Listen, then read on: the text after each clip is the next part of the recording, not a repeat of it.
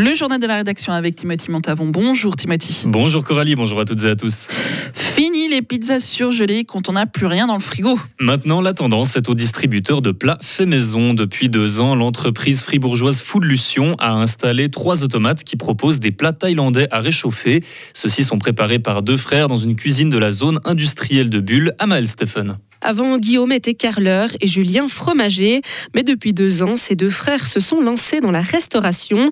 Chaque semaine, pendant que l'un cuisine, l'autre va remplir les automates. Certains emplacements ont plus de succès que d'autres, mais globalement, les plats plaisent. Mais qui sont ces amateurs de mets asiatiques à réchauffer?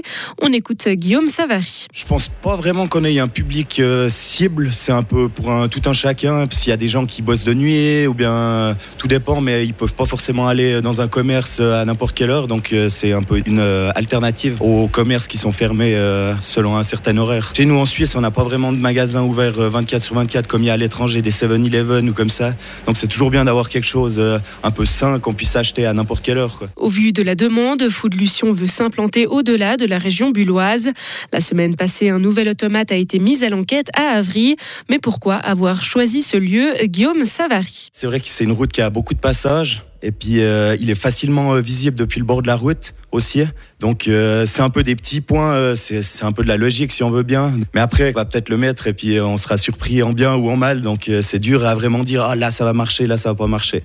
Food Lution n'est pas la seule entreprise du canton à avoir recours aux automates. Pizza 24 propose le même concept avec des distributeurs qui chauffent la pizza directement. Il n'y a pas que des pompiers fribourgeois qui vont donner un coup de main à la chaux de fond. Là-bas, il faut tout faire, sécuriser les bâtiments, retirer les tuiles qui pourraient tomber. La ville est sinistrée après la tempête du début de cette semaine. Pour faire ce travail, des charpentiers fribourgeois se sont rendus sur place. C'est le cas de Kylian Chassot, 19 ans. Il est apprenti à la charpente du Belmont à l'échelle. Il a été marqué par ce qu'il a vu. Il y a déjà toutes euh, les arbres qui sont euh, sectionnés à environ 4-5 mètres de haut. Puis c'est des arbres vraiment impressionnants. Puis après, ben, on va un peu plus dans le village, on voit une église où il y a le clocher qui est par terre, toutes les tombes qui sont aussi par terre, qui, qui tiennent plus debout.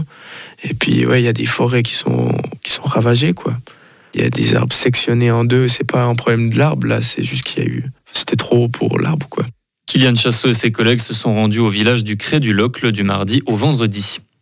Le village valaisan de Beach souffre toujours des incendies. Cela fait plus de deux semaines que les forêts au-dessus de la localité sont en proie aux flammes. Plus de 50 personnes tentent de les éteindre chaque jour. L'armée suisse participe aussi aux opérations. Son aide est requise jusqu'au 8 août et plus si besoin.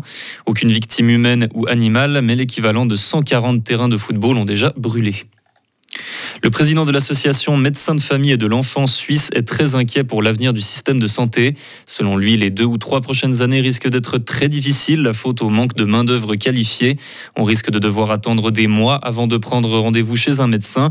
Certains patients risquent d'être triés aussi. Les patients atteints de maladies moins graves ne seront plus pris en charge. Plusieurs maladies ne pourront donc plus être traitées à un stade précoce. La manifestation Critical Mass qui réunit des milliers de cyclistes dans les rues chaque dernier vendredi du mois s'est tenue hier à Zurich.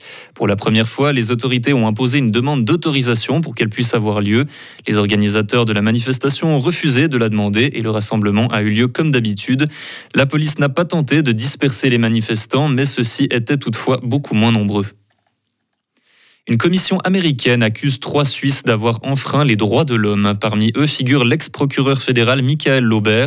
Ils auraient permis à des Russes d'avoir accédé à des fonds bloqués dans des banques suisses. Cela va à l'encontre des sanctions économiques prises contre Moscou. Elle le reproche aussi d'avoir accepté des faveurs de la part de plusieurs Russes haut placés. Les États-Unis l'ont annoncé hier soir, ils vont dépenser 345 millions de dollars pour venir en aide à Taïwan. Cet argent servira à leur fournir de l'équipement de défense et une formation militaire face à la pression de la Chine. Le matériel fourni proviendra directement du stock américain. Taïwan se retrouve ainsi aidé par Washington au même titre que l'Ukraine. Et en tennis, Stan Wawrinka se retrouve en demi-finale du tournoi Doumag.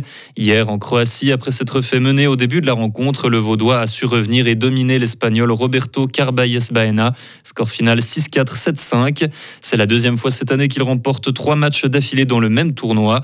Son prochain duel a lieu ce soir à 21h contre un adversaire qu'il n'a encore jamais affronté, l'Italien Lorenzo Sonego. Retrouvez toute l'info sur frappe et frappe.ch.